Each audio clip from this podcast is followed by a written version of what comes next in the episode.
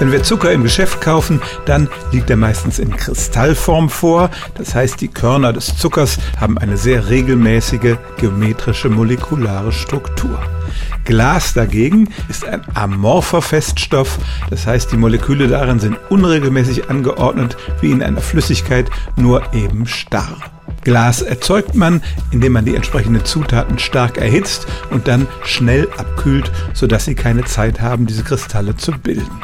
Das kann man auch mit Zucker machen. Ein gutes Beispiel dafür sind die Flaschen, die die Leute im Film einander über den Kopf hauen und die dann so spektakulär zerbrechen. Die bestehen nämlich nicht aus normalem Glas, sondern aus Zucker, der entsprechend behandelt worden ist. Dazu schmilzt man den Zucker, macht ihn zu Sirup und kühlt ihn dann schnell ab.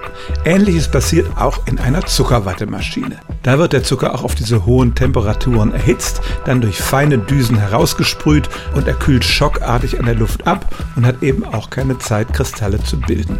Es ist tatsächlich eine Form von Zuckerglas. Und industrielle Glaswolle wird auf ganz ähnliche Art produziert, eben auch indem man solche Fäden erzeugt, die sich schnell abkühlen. Und von daher kann man tatsächlich sagen, Zuckerwatte ist eine Art Glaswolle, nur dass der Ausgangsstoff ein anderer ist als beim normalen Glas.